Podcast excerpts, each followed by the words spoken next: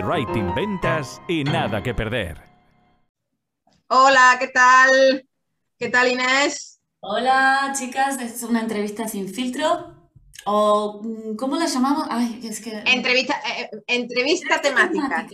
Entrevista temática. hoy tenemos, hoy tenemos a Verónica Sequeira. ¿Qué tal, Verónica? Muy bien, chicas. Qué guay, qué energía desde primera hora de la mañana, me encanta. Claro que sí. Pero, pero, Inés va a hacerte una, va a hacer una mini presentación de Verónica para situarnos y que sepamos más o menos con quién estamos hoy y quién vamos a entrevistar. Así que, perfecto. Inés. Verónica Sequeira, la, yo la tengo rastreada de una entrevista que has hecho eh, sobre email marketing diario hace, no sé, ya como un par de años, ¿no? A Isra Bravo. Y a partir de ahí te, he visto, ah, te, he tenido por el radar y ah, tenemos muchas ganas de que nos cuentes cómo es trabajar para un equipo potente como el de Alex Novas y para tu propio negocio y lo que se preste, ¿vale? Vamos a arrancar por saber primero ¿Cómo has llegado hasta aquí? Desde, bueno, sabemos que eh, tienes formación como periodista. ¿Has llegado a ejercer, Verónica? Sí, sí, sí, durante 10 años. ¡Wow! O sea, eres una privilegiada. Sí. vamos.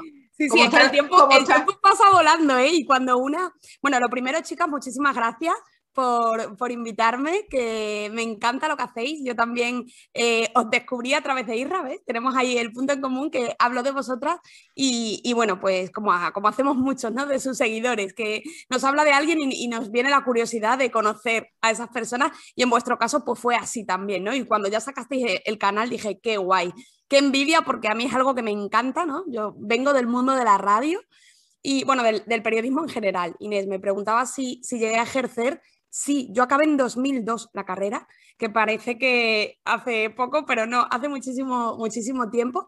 Y desde primero de carrera, desde el 98 que yo empecé, eh, hice prácticas siempre en medios de comunicación, en prensa, en radio, en televisión, siempre. Y luego a partir de ahí, de, terminar, pues lo típico, que eh, en, esa época terminas y dices, ¿y ahora qué voy a hacer? No sé qué hacer con mi vida, ¿no? Que acabas, pero es, cuando viene lo, lo, peor, ¿no? Y entonces me fui a hacer un máster a Madrid de, radio y televisión y ya a partir de ahí, bueno, pues nunca me faltó, me faltó trabajo en medios de comunicación. Y, al final el, cambio, si, queréis ya que, os, lo, cuente para, cerrar aquí esto, eh, bueno, lo que queráis, eh, que yo estoy abierta a todo, em, lo hice porque cuando, cuando me casé eh, me quedé embarazada enseguida, bueno, fue una faena porque yo me casé y ya de por sí estaba en aquel momento en, la radio, en Onda Cero, y, me dijeron que, bueno, que como me tenían que dar permiso por, por la boda y tal, pues que mejor que me despedían. Y así, sí, sí, muy fuerte. que me despedían y así cuando yo volviera, de los 15 días de luna de miel, me volvían a contratar. Yo, a mí, para, para mí aquello fue, yo me fui a mi luna de miel en paro, en paro. Y, yo recuerdo que me dijo, eh, me dijo el director, dices, eh, bueno, ahora no se te ocurra quedarte embarazada, porque fíjate si te han hecho esto por casarte. Y yo dije, perdona, o sea, yo me quedaré embarazada si me da la gana, que tengo 31 años y bueno, no sé, creo que podré hacer lo que quiera. Y con tan buena suerte, porque yo ahora lo veo como buena suerte, en aquel momento lo vi como mala, yo me casé en septiembre de 2011 y en diciembre estaba embarazada. con lo cual yo lo primero que pensé cuando me enteré es, mierda, ya no me van a hacer indefinida, ¿no? Porque yo calculé y me tocaba para septiembre, mi hijo nació en septiembre del año siguiente.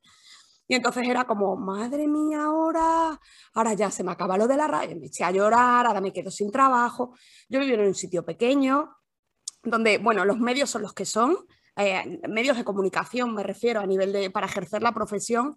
Y ya con un niño pequeño, con un bebé, mi marido tenía aquí su trabajo, pues no podía estar como cuando tú estás soltera, que dices, me llaman de Sevilla, me voy a Sevilla, me llaman de Barcelona, me voy a Barcelona, ¿no? Ya cuando tienes y entonces, bueno, pues, pues a mí se me, vino el mundo encima ahí.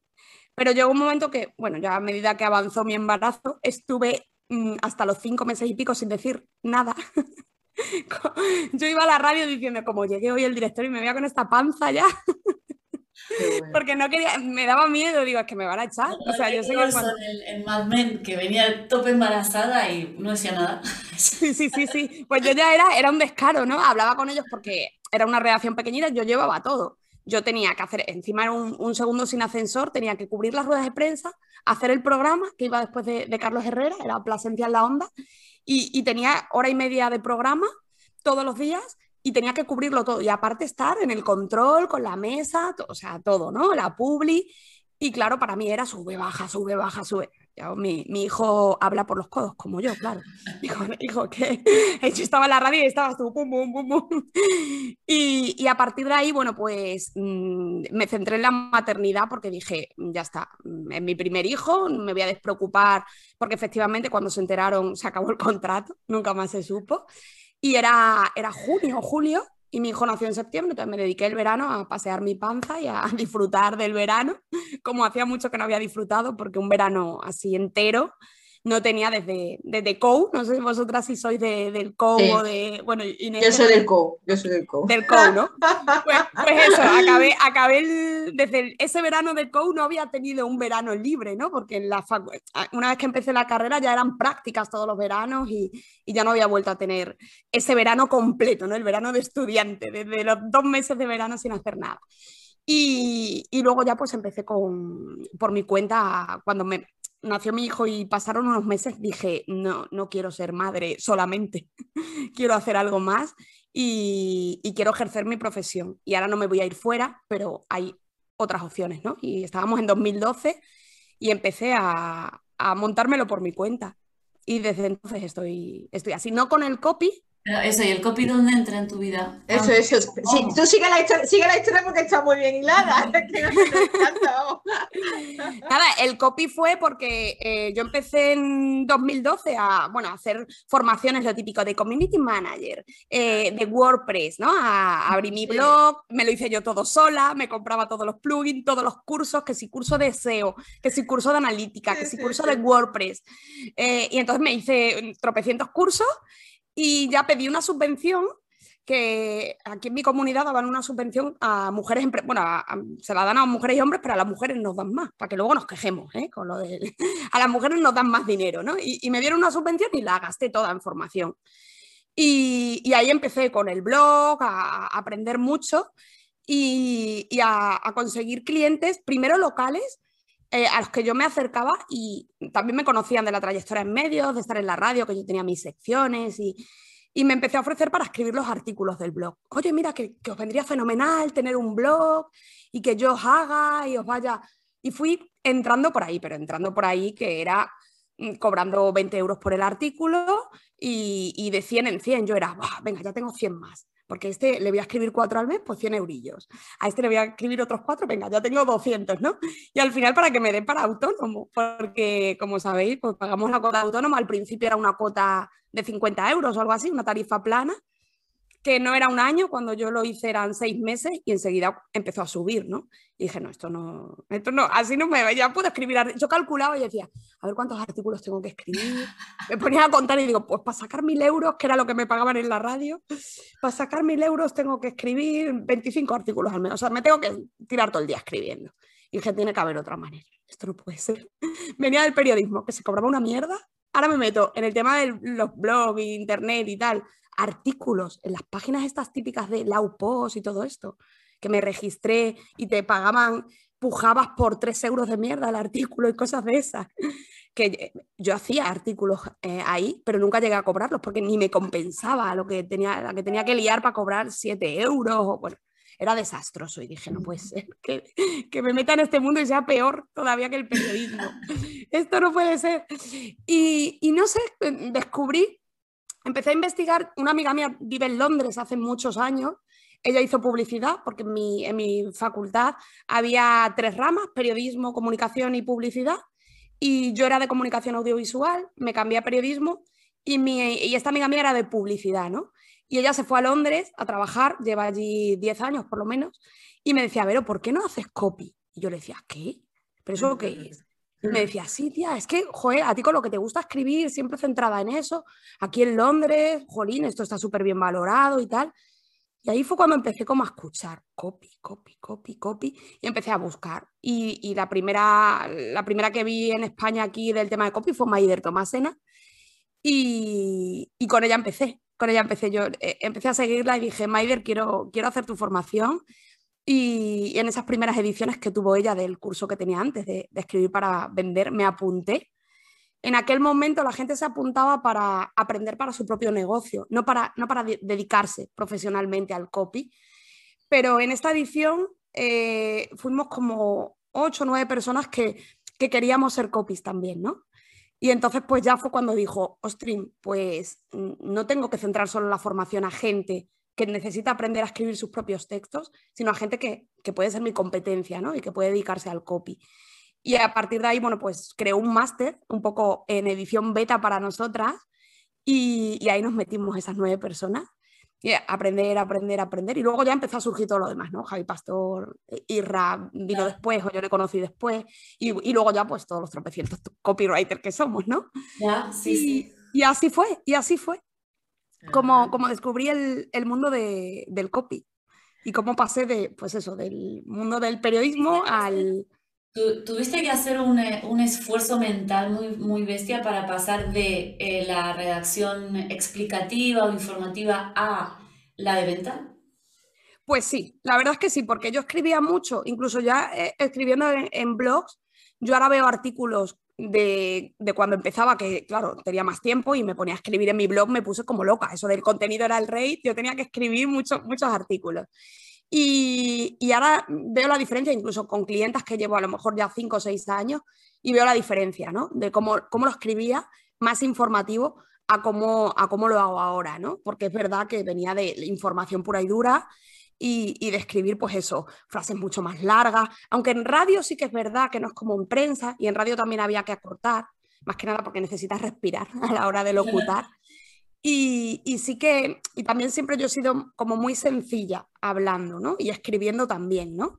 Eh, el, trato del usted, a mí yo recuerdo que iba a las ruedas de prensa a lo mejor de consejeros, de alcalde, de... y a mí eso de tratarle de usted cuando el alcalde era colega me, me sentía incómoda, es que me sentía incómoda. Y yo veía a los compañeros, señor alcalde, y luego estabas, ¿qué pasa Fernando? Venga, nos tomamos. Y yo decía, no, yo me siento súper falsa. Digo, esto de que haya que tratar aquí a este como mm, señor alcalde, tal, tal, tal, y que venga a la radio y le tenga que entrevistar llamándole de usted, yo me sentía muy incómoda. Entonces, para mí esto el copy de poner lo que te salga de los cojones, hablando en plata, con, con palabras, tal y como tú hablarías con esa persona, para mí fue liberador, fue liberador. Me, gustó muchísimo el cambio. Y, después de, hacer el máster, eh, ¿cómo empezaste a crear? Tú empezaste de freelance, ¿no? Eh, ofreciendo servicios de copy, ¿no? Y bueno, ¿cómo fue esos primeros momentos? Eh, captar clientes, eh, eh, empezaste, bueno, a valorar un poco más tu trabajo a nivel económico, a ver cómo fue el tema, cuéntanos. Sí, sí, pues efectivamente empecé a captar clientes. Sí que es verdad que en un principio yo tengo que agradecer mucho a Maider porque eh, independientemente de que con los años pues cada una ha ido mm, siguiendo su línea ¿no? y su propia visión de las cosas, pero en aquel momento eh, me ayudó un montón, ¿no? Porque éramos muy poquitas y entonces nos proporcionaba bastantes contactos. Ella era muy conocida, tenía empresas grandes y nos pasaba eh, bastantes cositas, ¿no? De, oye, mira que, pues como hago yo ahora, ¿no? Que me han venido, me ha venido este proyecto, a ver si te interesa a ti, ¿no? Y, y entré mucho por ahí, por ahí, la verdad. Pero me hice yo todo, me hice mi web, eh, que me he hecho ya como tres o cuatro webs diferentes, contraté lo típico, ¿no? Que aprendías en aquel momento. Hazte una web con los logos, pon no sé qué, unas buenas fotos, contrata un fotógrafo, que la foto es súper importante. Pues todo eso, yo me lo creía. Y yo lo hice, yo lo, y seguí los pasos tal cual. Y yo ahora lo veo y digo, pero claro, todo evoluciona, ¿no? Y, todos evolucionamos, por supuesto. Y entonces mm, me monté mi página y empecé ahí a, a captar, ¿no? A, asistir también a eventos, a, aparecer. Es decir, oye, que soy copy, que estoy aquí, que me dedico a esto. Las redes nunca me gustaron, no. Las creé, pero de repente ponía una foto de mis hijos en el parque y me decían, no, no, te tienes que centrar solo en. Y yo, pues es que me da pereza, si es que me da mucha pereza hacer esto, ¿por qué lo tengo que hacer, no? Y, un día en, en Instagram eh, recibí un, mensaje de, Alejandro Novas que ponía, mira, estamos en proceso de selección de un copy y me gustaría que entraras. Y yo dije, mm, vale. Justo el día anterior a eso, una compañera del máster me había, comentado, tenemos un grupo juntas y había puesto, chicas, me ha llamado, me ha, estoy en un proceso, estoy en un proceso de selección de Alejandro Novas. Yo no sabía ni quién era, sinceramente, había oído un poco, pero de Alejandro no vas y tal, que porque ella había ido a un evento suyo. Había ido a un evento y le, había conocido. Me encantó el tío en el evento porque Alex cambia mucho cuando, cuando lo conoces, ¿no? Eh, cambia mucho tu forma de pensar sobre él, ¿no? Y ella había estado en el evento y le había flipado, como la mayoría de la gente que va a sus eventos, y, estaba encantada con estar en el proceso. Y le dije, tía, pues enhorabuena, qué guay, a ver si te cogen y tal. Y cuando al día siguiente yo recibo eso, digo, uff. Y le dije, mira, que a mí me ha escrito también, tía, pues métete en el proceso, si somos tropecientos y tal. Digo, bueno, pues venga. Y me metí en el proceso. Fuimos pasando, pasando, pasando. Y lo que hablábamos de la necesidad, ¿no? Lo que, se, lo que vosotros también estaréis de acuerdo, ¿no? El hecho de no tener esa necesidad de ese trabajo, de que sea él quien me haya venido a buscar a mí, me hizo que, bueno, pues yo fui pasando de forma natural el proceso, las pruebas y, hasta una entrevista final que, hubo, ya con, las últimas personas, en las que yo, él iba diciendo, bueno, pues mm, es que buscamos a alguien que no tenga marca personal, que no tenga su propia marca y su propio negocio. Y yo dije, ah, yo sí, yo tengo mi negocio y yo no lo voy a dejar, vamos, que tengo mis clientes, vivo de esto y, me ha costado llegar aquí y yo ahora no lo voy a dejar para, estar contigo solamente. Bueno, vale, pues tal. Bueno, pues es que hay que viajar porque hacemos eventos y hay que... Y yo decía, pues, pues yo viajar, yo no, yo tengo dos niños pequeñísimos y yo, yo viajar no puedo. Bueno, podré viajar, pero me tenéis que avisar con muchísima antelación y veremos a ver si puedo. O sea, yo era como todo, pues diciendo la verdad. O sea, no, no te iba a decir, sí, sí, sí, sí, viajar, sí, cuando quieras. Marca personal, vale, desaparece, cierro todo lo, mi negocio. No, no, no, yo dije lo que, lo que había. Y, y, claro, yo cuando acabé esa entrevista dije, bueno, está bastante claro que conmigo no se va a quedar, porque todo lo que, lo que necesita yo no se lo voy a dar. Y al día siguiente me, me llamó Yana, su mujer, y me dijo, Vero, que queremos que seas tú la, la, que se quede en el equipo. Y dije, bueno, pues vale. Ah, no tenía nada que perder, no tenía nada que perder. Si me decía que sí o si me decía que no, porque era la realidad. Yo no lo busqué, no, no sabía mucho más de él. Recuerdo que esa tarde, que además hicimos la entrevista un domingo, ahora conociendo a Alex lo entiendo, pero yo en aquel momento dije, joder, un domingo este también, ¿qué cojones? Un domingo estaba yo en el campo, un domingo de un mes de abril o de marzo. Digo, bueno, pues venga, pues nada, me conecto, me llevé el ordenador allí al campo y, allí fue un domingo a las 4 de la tarde o algo así. Y, y a partir de ahí, pues, pues me quedé y, sigo compaginándolo con, mi negocio. ¿Y cuánto tiempo llevas con Alejandro? Pues llevo desde marzo, abril de 2019. Mm, dos años y ocho meses o por ahí. Muy bien, muy bien. Y, Verónica, eh, tu, eh, tu, carrera de periodismo, ¿cómo te ha influido? ¿Te ha influido positivamente, negativamente en tu profesión como copy? Te ha condicionado o al final ha sido una base que a ti te ha servido para enfocar mejor tu profesión? Para mí es una base muy buena. De hecho, eh, yo me quise enfocar porque era mi, era mi, historia, ¿no? En, en, formar a periodistas en el mundo del copy. ¿Por qué? Porque yo me di cuenta de que cuando iba, bueno, en mi entorno hay, eh, pues tengo muchos amigos periodistas, ¿no? Lógicamente. Y aquí mucha gente todavía me pregunta, oye, ya no te escucho en la radio. Digo, hostia, que ya, con toda la gente más mayor, ¿no? Que te escuchaba, que te...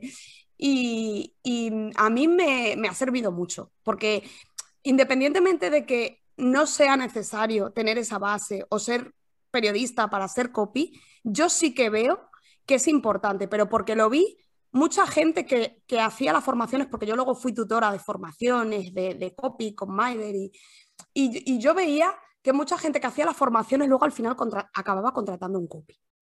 No, si yo me formé, yo hice el curso de...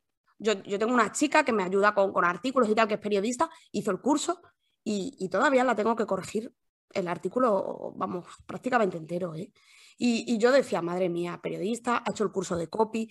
Entonces me di cuenta de que una base hay que tener, para mí, ¿eh? porque al final o te, te, encanta y te metes en este mundo, que pasa mucho, y te flipa, y, te formas tú por tu cuenta, y aunque vengas del mundo del baile, ¿no? Como, como Inés, o de la química, o es que me da igual, da igual, eso no, no quiere decir nada.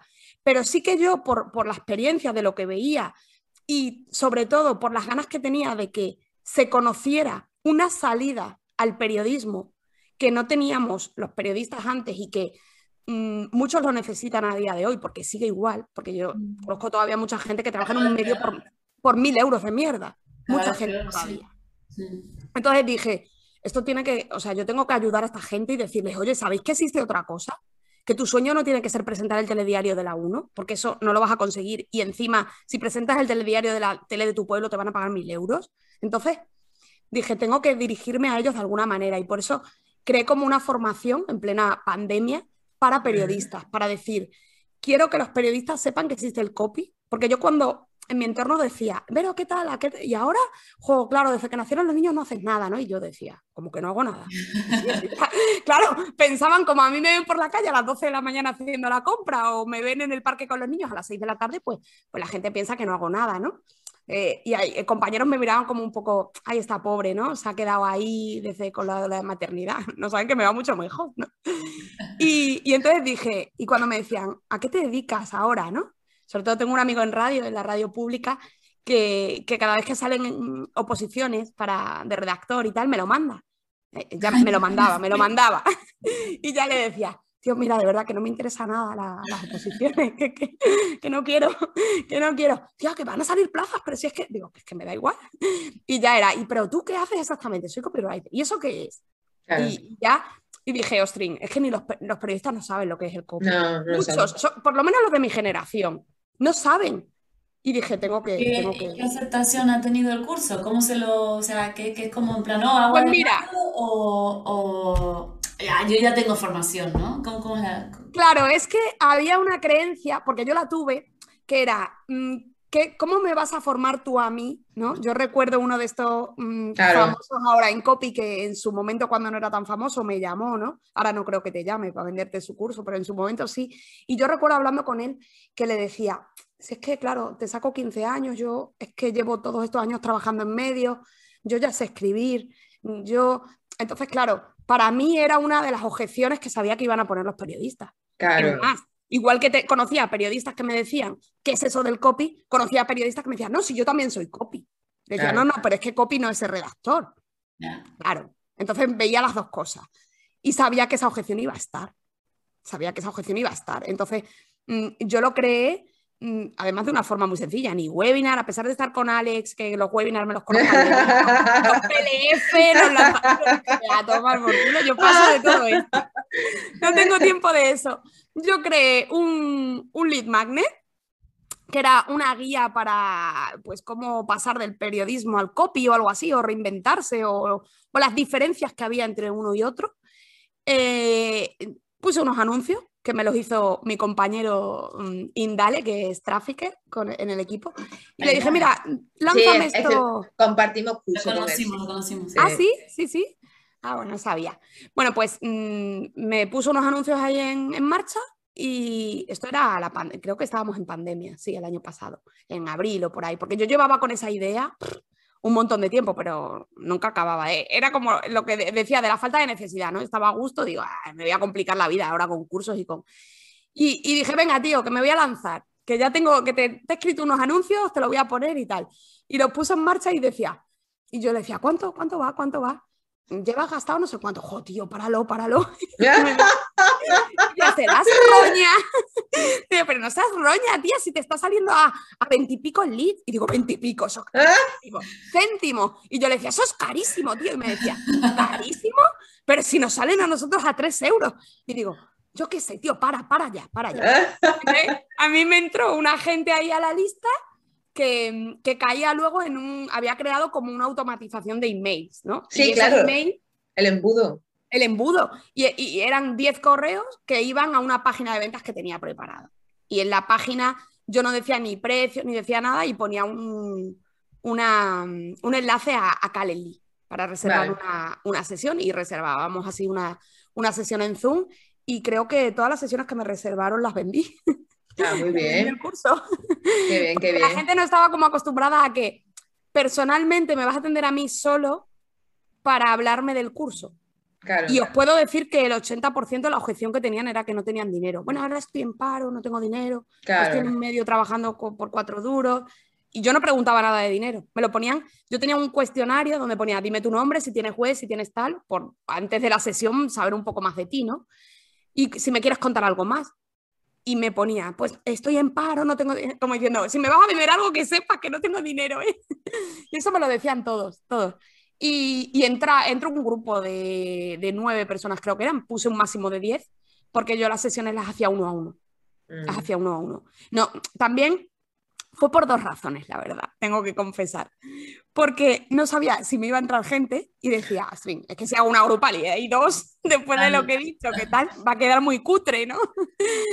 y, también porque mm, yo veía que sí, que es verdad que grupal se aprende, que se aprende de, unos, de los otros, pero cuando tú tienes que revisar tus textos mm, y hay más gente, pues al final a ti no te da tiempo. O te tiras una tarde entera, o una mañana, o un día entero revisando o no te da tanto tiempo, ¿no? Yo ahora que hago muchas revisiones y auditorías con, los clientes de, de Vive tu Pasión, todos los meses tenemos una sesión de copy y a lo mejor tengo que hacer tres revisiones y nos tiramos cuatro horas. Entonces, digo, no puede ser, ¿no?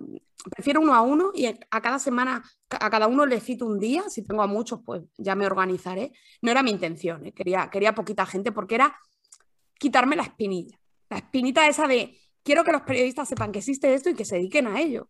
Y ya está pero no era, no quería en plan masivo, me voy a forrar con esto, quiero más ingresos. No, no lo hice con esa intención. De hecho, no lo he vuelto a hacer. No lo he vuelto a hacer. Tengo ahí la formación porque la tengo creada. De vez en cuando en el correo pongo si te quiere formar, pero sí que es cierto que, bueno, de vez en cuando digo, venga, voy a abrir como una edición para que entre gente, pero tampoco, tampoco lo muevo, la verdad. Tampoco he vuelto ni a poner publicidad. Es que me da pereza. me da pereza. Pero entonces, a la pregunta, ¿cómo te repartes mental, mentalmente, temporalmente, energéticamente para eh, poner fichas para el negocio de, tu cliente principal, que es Alex Novas, y tu negocio? ¿Aquí cómo lo llevas? Vemos que no estás muy centrada en el tuyo. No, no. Sinceramente no, chica. Yo al principio sí, al principio era como un... Eh, bueno, pues Alex era como si fuera, como tú lo has dicho, que ahora ya no es así, como un cliente más, ¿no? Eh, al que le tenía que dedicar más tiempo y luego tenía a mis clientes, ¿no? Y si me llamaban para un lanzamiento, pues hacía el lanzamiento y si me llamaban para la carta de ventas, hacía la carta de ventas.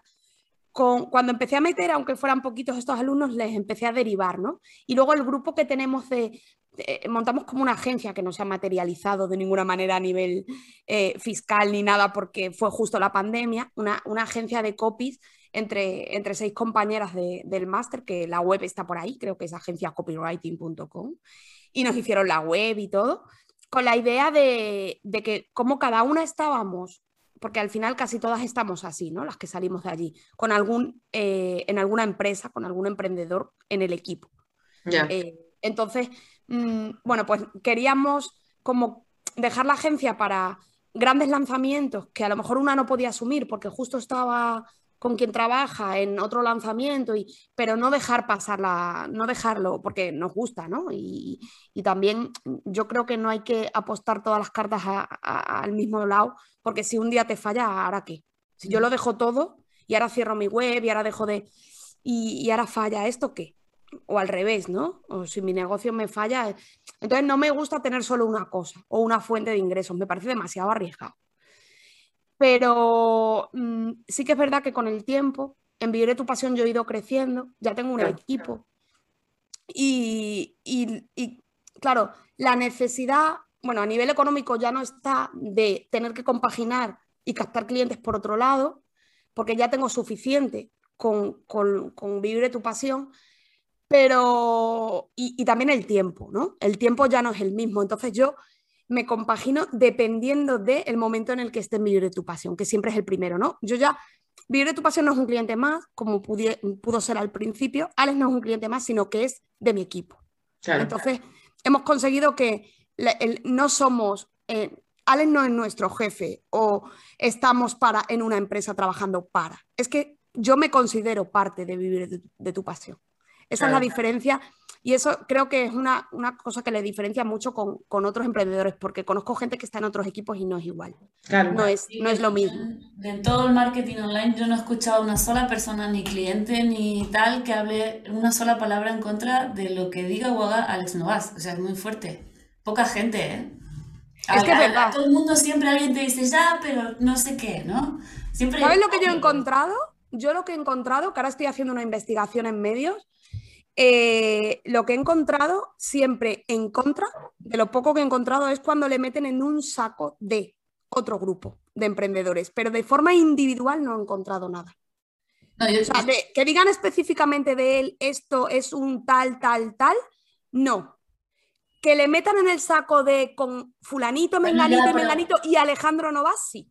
Pero eso es gente externa, o sea, yo nunca escucho la opinión de alguien que no es cliente, compañero, alumno o tal. O sea, a mí qué me importa lo que opine alguien que no lo conoce, o sea, da igual, o sea, es una etiqueta aleatoria. Si me fijo cuando alguien me dice, no, trabajé con tal, estuvimos en un mismo equipo, estuvimos en un curso, soy alumno, soy cliente, lo que sea, ahí sí que presto atención y desde, desde ese punto de vista, no, ya te digo, siempre buenas, buenos comentarios. Sí, al final yo creo que es lo que le diferencia y a mí muchas veces me da rabia, ¿no? El que mm, se le encasille ahí, pero hay muchas cosas por las que, que yo le digo. Ayer en la, en la, reunión de equipo hablábamos de, porque fulanito lo hace y le dije, Alex, ¿tú quieres ser como, quieres tener la misma opinión, que tengan de ti la misma opinión que tienen de fulanito? Digo, porque es que fulanito opinan esto, esto, esto. No, no, pero nosotros somos diferentes. Digo, pues vamos a hacer las cosas diferentes. Si nosotros somos diferentes, vamos a hacer las cosas diferentes, ¿no? El otro día con, los, estamos de lanzamiento de Infinity, el evento que tenemos en noviembre, que se hace dos veces al año, se hizo en mayo, ahora se hace en noviembre. Y, yo el, el evento pasado de mayo acabé bastante quemada porque aquello parecía un mercadillo, chicas. Es que parecía un mercadillo, digo, pero y ahora bajamos el precio, y ahora lo subimos, y ahora regalamos, y ahora no sé qué. Digo, pero de verdad hay que, hay que hacer esto.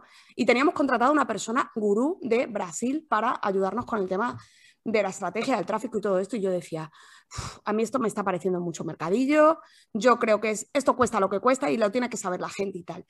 Pero ¿sabéis qué pasa? Que mm, mucha gente ya le conoce y mucha gente le, le encasilla entonces es muy complicado de repente que dejen de pensar, no se puede hacer de la noche a la mañana. anoche escuchaba a Pérez Reverte con lo del lenguaje inclusivo, que estoy totalmente de acuerdo con él, y decía, es que no puede ser, de repente no podemos cambiar el lenguaje y ahora la palabra puta ya no puede aparecer. Entonces todos los libros en los que, eh, que se han escrito en la literatura con esa palabra, ¿no? Ahora, ¿qué pasa? Que ya no pueden aparecer y hay que decir señora que ejerce con... No, no, dejemos de pensar en que le va a fastidiar al otro o tal, ¿no? Entonces yo... Eh, con esa sensación de que parecía un mercadillo, de qué tal, dije, yo esta vez no lo voy a hacer mercadillo. Y no voy a estar vendiendo, vendiendo, vendiendo. Digo, vosotros haced lo que queráis. Yo voy a llevar la estrategia del email y vamos a vender todo. Vamos a vender por email. Digo, me da igual. Y empezamos a captar mm, desde verano, mm, no sé si junio o julio, a captar gente para una lista prioritaria eh, con el email diario, diario, diario. Cuando llegamos a, a, la apertura de la venta para la lista prioritaria, teníamos muchísima más gente que en el evento anterior que le habíamos conseguido a través de publicidad, a esa, lista, a base de hacer anuncios, anuncios, anuncios. Esto había sido solamente por email, no invertimos un duro en, publicidad para esa lista. Una lista que ya teníais. Sí, la lista se ha ido generando, eh, mandando emails todos los días para decir, oye, apúntate a esta lista que estamos preparando un evento, este año no sabemos cuándo va a ser todavía, pero bueno, para que tú te enteres el primero, cuando ya tengamos fecha y aparte puedas comprar la entrada a un precio inferior, ¿no? Y es lo que hicimos. Y abrimos la lista, el, creo que fue el 20 de septiembre o por ahí, y, la gente que entró era solamente captada por, por email y se vendió por email eh, esos días que teníamos, que creo que hemos tenido tres, cuatro días abierta la lista, y luego ya se han empezado a abrir la venta de entradas a, a todo el mundo, ¿no?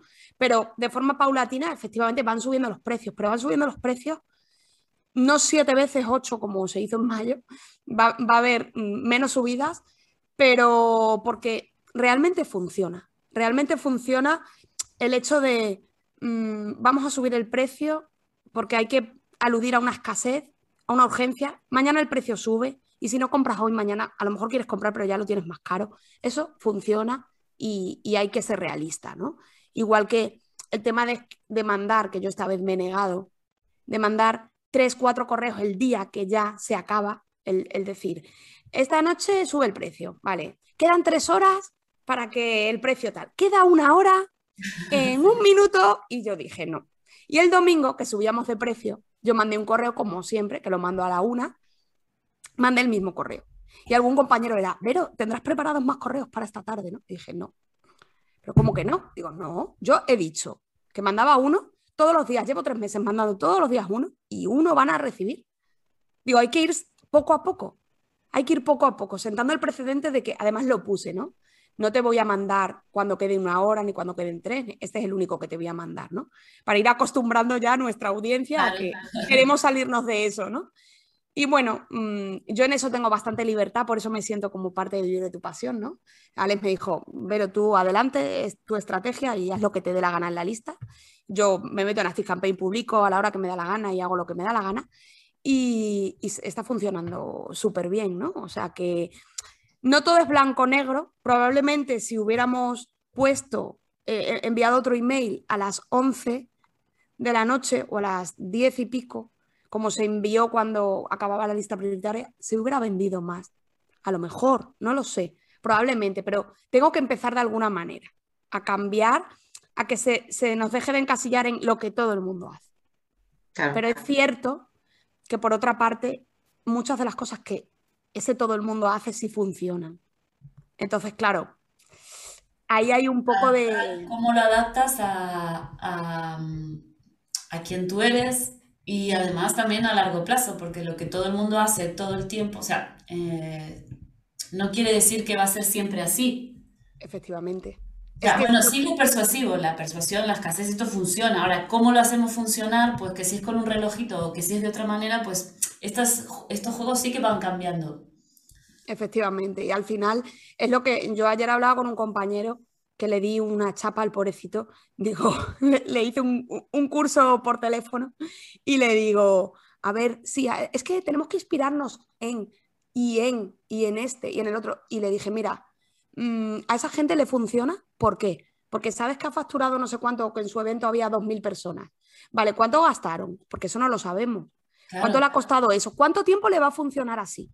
Digo, porque esto es como cuando tú ves a uno mi marido que le encantan los coches, no, madre, qué cochazo es. Ese coche vale 100.000 euros por lo menos. Vale, tiene que estar forradito. Y digo, ¿y tú cómo lo sabes? Lo mismo ese coche se lo ha comprado de segunda mano o le ha tocado porque ha heredado no sé qué y no, se, no tiene ni para irse de vacaciones. Y en casa está durmiendo en un sofá de polipié putre. En un, en un colchón. Claro, pero es que no, nos gusta mucho el mirar lo, lo bonito, el qué bien le va a ese, ¿no? Y luego decimos, bueno, qué bien le va ese. Le ponía un ejemplo a, un cliente el otro día en una sesión. Dice, tengo una, me enseña la web, digo, esto me recordó a mi época del periodismo, dijo, parece aquí un artículo de prensa, esta web, ah, tenía hasta un índice, la JON tenía hasta un índice de contenidos y yo decía, madre mía, y, y una agencia muy prestigiosa de SEO de Barcelona y le digo, estamos súper bien posicionados los primeros y le digo, ¿y la página qué tal? Convierte, dice, convierte cero. No me ha llegado ni un solo formulario con esta página. Y le digo, vale, ¿tú sabes lo que haría otra persona que ahora monte una agencia de SEO? Eh, eh, sería buscar, ¿no? A ver las webs de otras personas que tienen esa agencia SEO. La van a buscar, van a ver la tuya y van a decir, esto la tiene, este lo tiene así, yo también. Este tiene puesto que tienen 17 años de experiencia, pues nosotros vamos a poner que 18. Este tiene puesto el diagnóstico gratuito, no sé qué, pues yo también. Y digo, y están copiando a alguien que convierte, cuya página convierte cero. Claro. claro. Solo ven que tu agencia es muy prestigiosa, que has trabajado para no sé quién y para no Claro, claro. Digo, y esto es lo que pasa, que nos fijamos en cosas, pero no vemos lo que hay detrás. Y al final, pues, pues nos va como nos va, ¿no? Y por eso vemos tantas webs iguales. Y es que a fulanito le funciona también que vamos a copiarle. Bueno, a ver, a ver hasta qué punto le funciona bien eso. Y Verónica, a mí me, eh, interesa mucho eh, porque tú cuando escribes los emails, escribes eh, como si fuera Alejandro o, tú escribes como Verónica. ¿cómo, ¿cómo, logras, cuando tú escribes el nombre de él, cómo logras, has logrado incorporar ese tono de voz o la personalidad de Alejandro? Es que no sé cómo, cómo pues Mira, eso Susana, es verdad que me, me costó, porque yo al principio, claro, todo el día detrás de Alex para pues sacar historias, ¿no? También de que, iba contando, porque a mí se me ocurren historias a diario mil, pero claro, son mías. En muchas están mis niños, mi marido. Yo no podía estar hablando de niños mm, de, Alejandro que no los tiene todavía, o a lo mejor hasta ahora ya lo está teniendo, no lo sé. Eh, entonces yo decía, mm, eh, no puedo, no puedo estar hablando continuamente de... Y, la, propia audiencia nos lo decía, ¿no? de, joder, Ale, no sabía que ahora eras no sé qué, y ahora tenías tal, y, o a lo mejor hablaba, porque en la época de la universidad él siempre ha hecho mucho hincapié en que él no fue a la universidad. Claro, claro, claro. ya dije, mira, se acabó, voy a, voy a firmar los correos, No me gusta tampoco firmar, pero tenía que firmarlos, porque si no, eh, porque daros cuenta que en el asunto el remitente es Alejandro Novaz, del correo, porque la marca es él, no es queríamos hacer que fuera vivir de tu pasión, pero al final es que le conocen a él. Entonces, la marca es él, de hecho, su perfil de Instagram, que es que, se lo haría, a saber el, el 14 ese que tiene ahí, Alejandro Novas 14. Imagínate qué marca es eso, ¿no? Qué nombre, pero bueno, es que es él. Entonces, claro, resultaba muy curioso el, que tú recibas el correo, ponga Alejandro Novas y empiece, mi marido y mis niños un día, no sé qué, y era como... Entonces, eh, ahí tuve un, dilema. De hecho, mm, todavía no lo tengo del todo solucionado porque muchas veces no, no pongo nada. Cuando no hago referencia a ninguna historia en la que a él no se le pueda encasillar, ¿no? que son más mías, eh, no pongo nada. Y, muchas otras, pues a lo mejor hablo de la universidad, sí que lo pongo. Y sí que pongo las postdatas, como comprenderás, no soy Alejandro, porque Alejandro nunca fue a la universidad, ¿no? Eh, y entonces ahí sí pongo que soy yo. Mucha gente ya sabe quién está detrás, pero cuando entró más equipo de copy, eh, las chicas también a veces escriben correos, ¿no? También les gusta, les apetece y escriben, ¿no? Y, entonces yo ahí tuve un dilema, me acuerdo que le comenté a Isra y todo, ¿no? Digo, Isra, tengo un, tengo un cacao aquí porque, claro, poner el equipo de, pues es como poco personal, ¿no? el equipo, el departamento de copy, ¿no? Digo, porque no escribe un departamento, escribe alguien del departamento. Y entonces decidí que, bueno, cuando, una, cuando son historias que no se, no se encasillan en concreto en ninguna de nosotras, que encima todos somos mujeres, eh, pues no ponemos nada, sin más, no se firma. Y cuando, cuando son cosas que, em, hacen alusión a, algo más personal nuestro, pues sí que lo firmamos y ponemos quiénes somos. Belén, eh, copywriter en Vivir de tu Pasión. Verónica Sequeira, copywriter en Vivir de tu Pasión. Eh, Tania, Vivir de tu Pasión. Y, y, es lo que hacemos. O lo pongo en la postdata sutilmente, ¿no? Por no acabar con la que no me gusta. Pero pues unas veces sí, otras no, porque hay gente que es verdad que escribe y, comenta, ¿no? Que contesta al correo y dice, jaja, qué bueno, Alex, mm, tú con tu niño de nueve años. Entonces hay, que hacerlo por eso, porque, porque si no genera un poco de, confusión. De hecho, hay cosas que pongo en mi boca que a lo mejor Alex no diría, ¿no?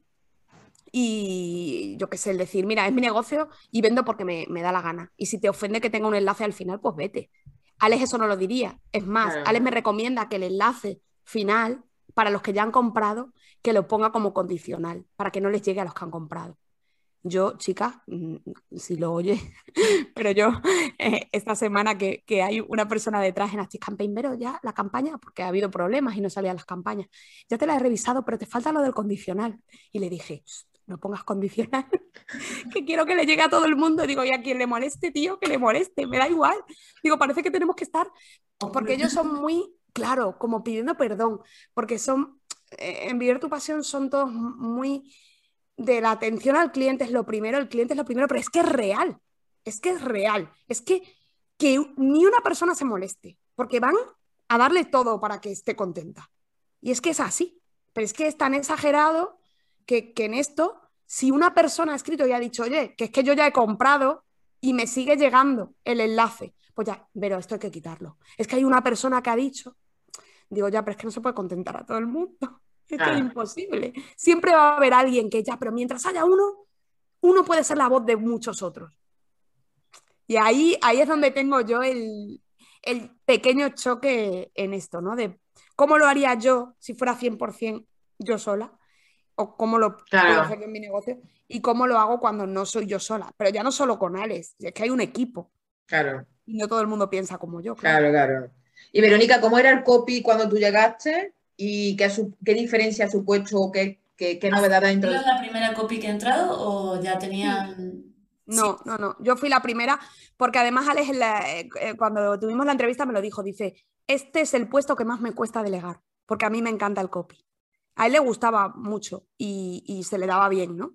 Lo que pasa que, bueno, pues el copy de antes que yo ahora veo muchos embudos que están creados, ¿no? De, de otros webinars, de cuando hacía él tantos webinars y tal, y veo pues eso, el típico de, ¿quieres facturar siete cifras? Con... Bueno, pues, pues, ese tipo de, copy que usaban todos, ¿no? Todos los de su, su generación de, del marketing. Y, y, bueno, pues yo todas esas cosas, cada vez que me encuentro uno que salta, que es antiguo, que tal, de eso pues los cambio, ¿no? Pero hay muchos de esos. Las páginas de venta, bueno, el otro día eh, hemos hecho un grupo del evento de los que van a ir de forma presencial y, hay varias personas que están diciendo cómo se ha notado el cambio en el copy de, este evento, ¿no? del evento que hacía él antes en Madrid, el digital, que era una página que era... Yo cuando había aquella página casi me da los siete males, de un refrito de cosas, de pantallazos, de testimonio, de... Claro, son muchas capturas porque a él le mandan mucho por, WhatsApp, porque, porque a él es que lo da todo de verdad. Es que tienen su teléfono. Eh, eh, ¿Qué cliente? Yo a mis clientes no les doy mi teléfono. Y, él da el teléfono a los clientes, están en grupos de WhatsApp, están, y le, imaginaos, entre Instagram, el, la red, el correo, el WhatsApp, todo lo que recibe y lo contesta todo. Lo contesta todo. Y yo mm, al principio decía, me metieron en los grupos de los clientes, de los programas, y cuando me empezaban a mí a escribir por privado dije, mira, yo por favor, mi móvil, no, o sea, no me metáis en grupos de WhatsApp porque es que los clientes luego no respetan. Y están en un programa y luego te escriben por privado. Oye, pero mira, que he visto que como tú haces lo del copy, que digo, no, no, no, no, vale, pero es que yo no estoy para ti solo. Entonces, mm, pero él lo da todo, no le importa. Es que a él no Y entonces dijo, chicos, mira, si vosotros no queréis estar, entiendo que vuestro móvil personal, yo el mío sí lo voy a dar, pero el vuestro no tenéis por qué. Y es que él disfruta así, es que su, es que su vida ya cada vez está mm, un poco despegando más y diciendo voy a disfrutar más del tiempo de otras cosas, ¿no? De la familia, de... Y, voy a dejar de estar 24 horas clientes, clientes, porque claro, luego cada uno tiene su, vida, sus prioridades y, y, claro, yo no lo envidio en ese sentido porque yo quiero estar desconectada también de esto en muchos momentos, no estar todo el día pegada entonces, pues, tú trabajas los textos de Vivir de tu Pasión y los de eh, ayudas a los clientes de Vivir de tu Pasión. Sí, en el programa que hay en Vivir de tu Pasión, el, principal, que se llama E10K, Experience 10K, em, ahí entran, entra mucha gente, es un programa de todo un año en el que tenemos presenciales, son cuatro viajes presenciales y durante todo el año es online y tienen soporte de copy, soporte de tráfico, soporte de branding, soporte de video marketing, soporte tecnológico, mm, tienen un equipo técnico y entonces ellos tienen un canal de Slack donde van eh, resolviendo sus dudas en cada una de las patas del negocio que estamos nosotros, ¿no? Y luego mensualmente les damos una sesión cada uno eh, que llamamos sesiones de expertos, pues yo doy mis sesiones de copy a, todos los clientes, los que quieren venir, porque tienen tantísimas cosas que no todos pueden ir a todo, donde mandan pues sus textos, eh, se los audito, lo mm, analizamos un poco entre todos los compañeros y les ayudo con eso. No, no hago los textos de los clientes, no, pero sí que les enseño a, de hecho, eh, en esas sesiones, bueno, pues yo he llevado invitados.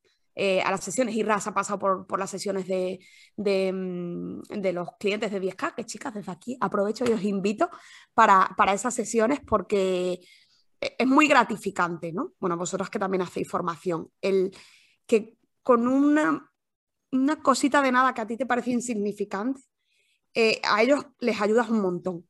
Porque claro, tú piensas, si es que esto es obvio, ¿cómo tiene puesto eso así?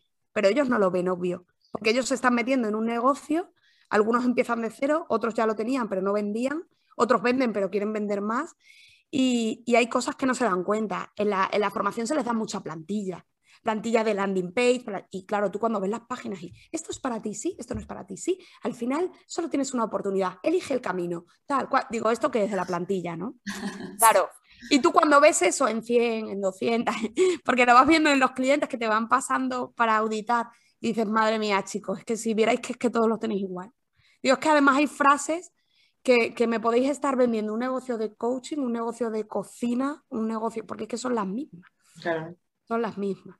Entonces ayuda mucho. Y Ra vino a hablar de email y, bueno, además todo el mundo ya se registró a su lista, le empezó a seguir, seguramente hayan comprado muchos de los de E10K, las formaciones de IRRA, me consta que ha sido así.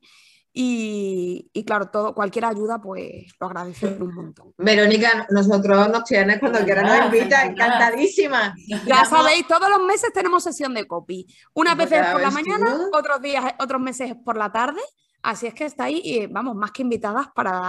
Tú, nos llama, oye, mira, queréis participar, encantadísimo, vamos. Fenomenal, fenomenal. Pues, pues, cuento con vosotras de verdad, ¿eh? Sí, sí, sí, sin problema, sin problema. A mí me encanta el tema de la formación, la verdad que... Eh, y además hay una parte nuestra que tenemos que seguir educando, ¿no? Porque tenemos que ir rompiendo ese copy que ha hecho tan mal a la profesión, ¿no? Entonces es un proceso que, bueno, que hay que que trabajarlo con, con, los empresarios. a mí me encantará porque además, bueno, de hecho, Irra viene al evento, me, me escribió y me dijo, Vero, voy a estar por Alicante justo esos días, me apetecerá pasar y saludarte y no sé qué, y estar en el evento que tengo mucha curiosidad, ¿no? Digo, uh, esto va a generar, de hecho creo que, que escribí un email de esto, digo, esto va a generar que te van a, poner, te van a salir muchos haters, porque van a decir, tú que criticas a toda esa gente y que criticas lo de los eventos donde van a llorar y a darse aplausos y, vas a ir a uno de ellos, ¿no?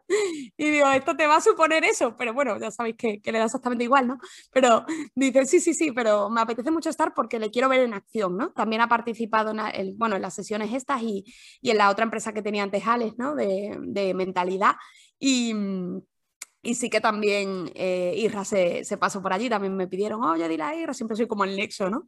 Y, y, con el WhatsApp, Irra, ¿qué dice Alex? Alex, ¿qué dice? Y ya dijo, mira chicos, os doy los teléfonos y dejarme de marear, que estoy aquí de intermediaria. Y, y sí, se que han quedado para, para que esté en el evento. Así es que porque a mí me decía Alex, bueno, pues sales tú y le entrevistas y digo, no, no, no, no a mí no me saques ahí. digo, no, no, no, ya, eso que o que lo haga él o lo haces tú con él, pero yo no quiero estar de por medio, ¿no? Y entonces no sé al final en qué están hablando para, para estar allí en el evento y no sé qué, qué tendrán preparado. Pero, pero sí, sí, sí, estará por allí. que aprovecho aquí, Infinity, chicas, 5, 6, 7 de noviembre. Ah, muy bien. Online y presencial. Si os queréis venir a Denia, estupendo, que se está muy bien. bueno, no todo. Cerca, ¿no? Nosotros encantados. No, todo. Ya estamos en la, en la, formación, en el Infinity y en Denia, tía. ¡Hombre! Una, gran vendedora. Pero y de vuelta nos pasamos por Extremadura, por Plasencia. Eso, me pasáis a buscar y nos vamos para Denia.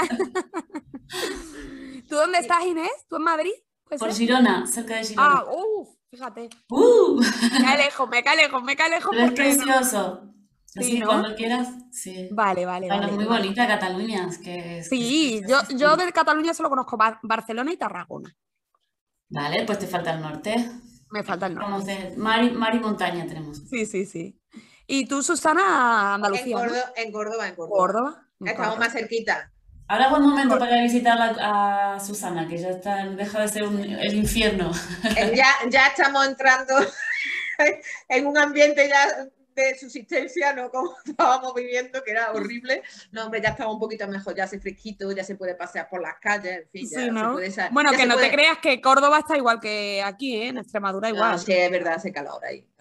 En Córdoba tengo yo muy buenos recuerdos. Nos fuimos a una despedida de una amiga que. Ah, sí, qué guay. Vaya, qué, qué, buena, qué buena. Es de las mejores que recuerdo. De todas las despedidas a las que he ido, la de Córdoba fue muy buena. Bueno, Verónica, y, esto va a ser ya la, última pregunta. Si, no, hombre, si tiene alguna que, que surja. ¿Qué, qué, piensas tú del copy español? ¿Cómo lo ves? ¿Cómo está la situación desde tu punto de vista? De toda esta experiencia que llevas, ¿no? Porque tú realmente eres una copy que empezaste desde el principio, ¿no? Y tienes una visión muy, muy global de todo el desarrollo y la evolución, ¿no? Y nos gustaría conocerla.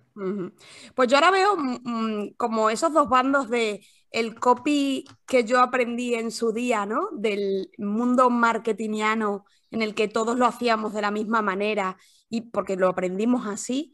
Y ahora el, el copio opuesto a todo eso no funciona, ahora hay que hacerlo de esta manera y ahora hay que ser más natural y ahora hay que hacerlo de esta forma y el email diario es lo que funciona y, y yo creo que no, no, es ni blanco ni negro. Ni esto es todo lo que funciona o esto es, es el sentido común. O sea, a mí el copy que me gusta es el copy que es sentido común, que es venta y que funciona igual ahora, que funcionaba igual hace 80 años y que va a funcionar igual dentro de otros 100. Y, creo que la tendencia va yendo hacia ahí, pero gracias también a todos los que estamos saliendo viéndolo de esa manera. Porque mm. todavía hay mucha gente en el cascarón que sale de la típica formación en la que siguen siendo las cosas igual que, cuando yo la, la, descubrí, ¿no? Cuando descubrí la profesión. Cada vez hay más, pero es cierto que toda esa gente que está formando de forma masiva a esos copies que salen y luego se enfrentan a una página de ventas y tienen que coger la plantilla para ir siguiendo. De esos hay muchos, pero yo creo que incluso ellos también ya están cambiando, porque no están ciegos ni sordos, ni, y están viendo que, yo creo que también nosotros, todos, me incluyo con nosotras tres, también estamos enseñando a esa gente, mm. de alguna manera. A gente que, que enseñó a, tantos y tantos ha ido enseñando estos años porque se han hecho más conocidos, porque era su objetivo también, ¿no? O su, modelo de vida. El mío no, no, era ese, ¿no? Lo que os comentaba de crear una formación donde entren mil, invertir un millón de euros en publicidad. A mí no, me, no, no es mi modelo. Pero hasta ellos yo creo que también están aprendiendo a hacer las cosas de otra manera, porque al final mm, el mercado se va acostumbrando a una cosa, a una forma de, de hacer y, para encontrar, para captar a ese mercado y para venderle, no puedes estar siempre haciendo lo mismo. Sí puedes hacer lo mismo en el sentido de que cuando es algo lógico y es sentido común, pues lo voy a hacer, ¿no? Ayer cuando hablaba con este compañero era, ya, pero es que esto funciona. Le digo, sí, ahora sí. Pero es que eso a lo mejor mañana no funciona. Digo, qué casualidad que esta semana se ha caído eh, Facebook, Instagram y todo, y yo había mandado la semana pasada un correo en el que decía, si mañana desaparece Instagram, ¿qué va a pasar con tu negocio? Qué casualidad que ahora yo no sabía que se iba a caer, pero qué casualidad, porque me dijeron, vamos a aprovechar del tirón esto que ha pasado. Y digo, no, no, que sepáis que yo la semana pasada envié un correo con esto. ¿Qué pasaría, no? Digo, entonces, esto sí está pasando, pero esto creo que va a llegar un momento en el que pegue el pelotazo, igual que pasó con el boom inmobiliario, con el ladrillo, con el... Va a pasar, va a pasar. Entonces, la gente que se ha adaptado a ese modelo y se ha centrado ahí porque era lo que funcionaba, cuando deje de funcionar se va a hundir.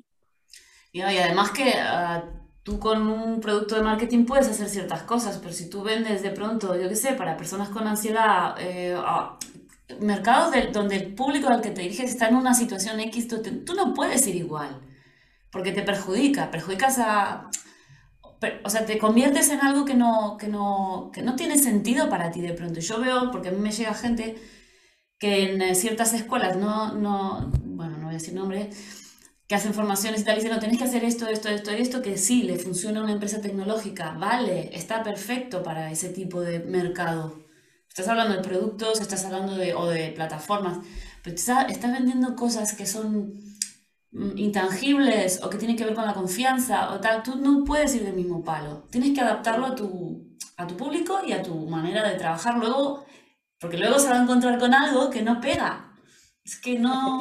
Es que en algún momento por algún lado va a salir, eso está claro. Sí, sí, no, no, puede ser. Por eso yo mm, insisto en el sentido común de, hombre, es que no, no me puede molestar eh, que, que una persona me venda porque yo ya he comprado. Yo ayer compré galletas y yo voy hoy al supermercado y sigue estando, las galletas que yo compré siguen estando allí con su precio y a mí no me molesta porque yo hoy voy a comprar huevos y me da igual que las galletas sigan ahí con su precio. Es que sentido común, es que no es, no, es que esto lo hacen así ahora todo el mundo y está claro que muchas de las cosas que se hacen son también con sentido común y el, y el principio de la escasez y la urgencia y todos esos resortes psicológicos que nos hacen, que nos mueven a tomar una decisión, no se los ha inventado nadie. Están ahí desde hace mucho tiempo y todos lo hemos copiado de alguien y eso seguirán funcionando siempre, pero lo vamos a hacer de una forma más natural y no solo porque este ahora lo está haciendo de esa manera, va a funcionar. Ahora va a funcionar, pero a lo mejor mañana eso ya no funciona. Si, no, si nos hemos salido de ese sentido común que solamente lo hemos hecho porque a este le funciona y le va muy bien. Porque a lo mejor mañana no le va tan bien, o a lo mejor hoy te crees que le va muy bien y no le va tan bien como tú piensas. O le va muy bien a pesar de eso, quiero decir. También. Le va muy bien porque es un tipo de apuesta publicitaria y no por la calidad del mensaje. También. Claro, es que hay muchos sería factores. mejor si no hiciera ciertas cosas. O sería, claro, esto depende. La gente tiene que entender que una formación te puede dar eh, una, una, base o una, un camino, pero que en, el proceso, en el andar, tienes que generar, tienes que, tener eh, otra forma de afrontar los trabajos, si no, muérete, porque cada trabajo es un mundo, eh, cada trabajo necesita un desarrollo específico, una estrategia específica y lo que no pretende es que venga, tengo esta fórmula y la aplico para todo. No, olvídate si quieres dedicarte a esto porque te vas a encontrar con muchos, bueno, sobre todo con Si, quieres aplicar la misma fórmula para todo, mm, ahí hay un problema. Y eso tiene, la gente se tiene que tener claro que la formación es una base, pero no es que tú no sales ya diciendo, ya no, tengo todo aprendido, ya no, no, no, Claro que no. Lo que pasa que, mira, a mí me cuesta mucho porque este tipo de mensajes de eh, la vida de mis sueños me ha cambiado la vida, estas transformaciones tan bestias que suenan tan vendeumistas y que en la mayoría de ocasiones son mentiras, a mí me fastidia porque realmente, de verdad, chicas, en, en, en E10K la gente te lo dice así. Y digo, hostia, ¿y ahora cómo pongo yo? Porque me lo están diciendo así, me han dicho, hostia, a mí es que me ha cambiado la vida esto. Y te vienen, te lo agradecen, te dan un abrazo, se ponen a llorar. Y es que lo sienten de verdad. Y dices, pero esta frase no la puedo usar porque suena vende humo. Pero es que es real.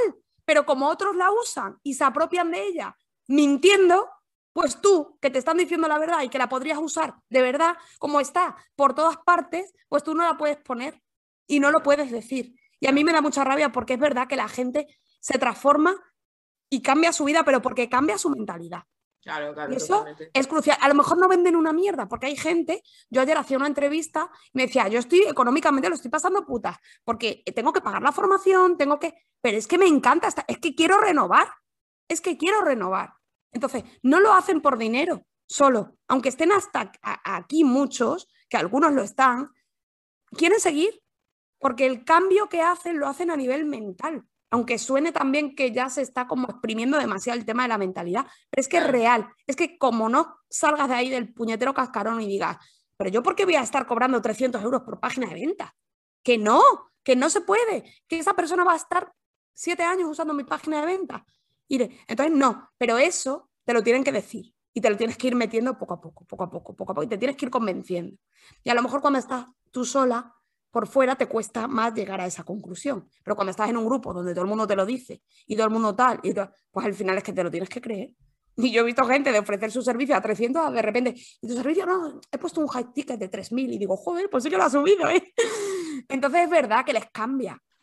Les cambia la manera de ver todo, de cómo, de la confianza que tienen en ellos mismos, de lo que, la generosidad que hay entre los propios compañeros, porque es que hay una generosidad que digo, joder, qué envidia, no hay ni un pique aquí. Está incluso entre gente de la competencia, ¿eh? que se hace la competencia directamente. Y entre ellos, ah, pues mira, yo es que mi producto he añadido, ah, pues qué buena idea, pues tal, digo, joder, si se están haciendo la competencia. Pero, pero están, sobre todo esta última edición que entró, es que a mí me da envidia, ¿eh? Yo digo, mm, de hecho, bueno, para que sepáis, chicas, eh, del equipo hay cinco que han comprado el programa. Estando en el equipo, que me dicen, solo faltas tú. Digo, no, no, no, yo no voy a comprar. Pero que estando, de hecho, en el evento anterior que se acababa de incorporar una copy y que tenía pues lo típico, este Alejandro con el Lamborghini que será alquilado, bueno. No, no, se lo ha comprado. Eh, eh, eh, decía, cuando se estuvo en el evento, que estaba detrás de la pantalla, me estaba escribiendo y me decía, me están entrando ganas de comprar. Digo, no, no compre. o sea que fijaros, Jolín, que tu propio equipo te compre. Claro, eso es muy, importante. Eso es muy importante, claro. Porque al final se, se, transmite. Claro, claro. Y, cada vez que vamos te emocionas, ¿eh? porque lo ves y como ya lo has sentido y te lo han agradecido personalmente, pues dices, joder, es que si la gente le cambia de verdad, ¿eh? está, está feliz. Pero claro, desde fuera no, se, no, se, puede ver, ¿no? Hasta que lo que decía Inés al principio, ¿no? De la gente que critica sin conocer, ¿no? O, mm. que habla sin haber sido cliente o compañero o es muy complicado, pero lo, pero lo hay, ¿no? igualmente en algún punto de visibilidad siempre vas a tener gente que, te, que le... Es que, es que tú, si te expones, pues va a haber gente que le... Que, y es problema de la gente, que le, que le molestes. Tu presencia le molesta. ¿Por qué? Porque le hace acordar lo que no tiene, porque le hace acordar lo que le gustaría ser y no es, o porque le hace acordar un primo que odia, yo qué sé. Sí. Problema de los demás hay mucha envidia ¿eh? en este mundillo, hay mucha envidia, mucha crítica. Alex, por ejemplo, le critican mucho, oh, pues vaya, un Lamborghini, pues arréglate los dientes. Es que a mí los dientes me dan igual. Te lo dice mucha gente, ¿eh? La gente es muy mala. Y dice, pues es que a mí yo estoy a gusto así con mis dientes, aunque sean feos. Pero métete con tu, claro, ya te he preguntado cómo me veo, o sea. Sí, sí, sí, no, pero es muy dañina la gente y el que hace eso es lo que no conoce y dos, por envidia. Yo creo, son, en general la sociedad es bastante envidiosa. Sí, sí, hombre, claro. Y yo creo que, que muchas veces eso, ¿no? Este cabrón que tiene el puñetero coche ese y que se gasta 400.000 pavos en un coche. El éxito ajeno no, no es muy aceptado. ¿no? No, no, no, Es mejor. A la gente le gusta más verte hundida en la mierda. Sí, Además que me encanta porque esa gente suele, como, se fija en lo material para decir que al otro no le importa lo material, pero es que ese el único parámetro que usa es el material, que si tiene un coche, ¿vale? Totalmente. bueno, eres tú, ¿no? Claro, claro. En, las entrevistas que, que, se hacían en Vivir de tu Pasión, que a mí me la hicieron en el proceso y se siguen haciendo cuando hacemos proceso, una de las preguntas es, ¿qué piensas de la gente que tiene mucho dinero y de los artículos de lujo? Y esa pregunta es clave para pasar al siguiente proceso. Ya, ya, ya. Qué bueno. Sí, sí, siempre, siempre la incluimos, siempre, siempre. Qué bueno. Ahora estoy pensando qué diría yo, claro. es toda una prueba. tipo en plan, no, yo no he probado un Lamborghini, déjame conducir y te cuento, ¿no? claro. Bueno, pues, ¿alguna pregunta más, Inés? Hombre, 1500, pero llevamos a... Una vez, llevamos una hora y media. ¿eh? sí, pero, sí. Es tremendo, no, a mí se me ha pasado también volando. A mí también, yo creo que es que somos las tres mudas. Sí, somos muditas. Nos cuesta mucho.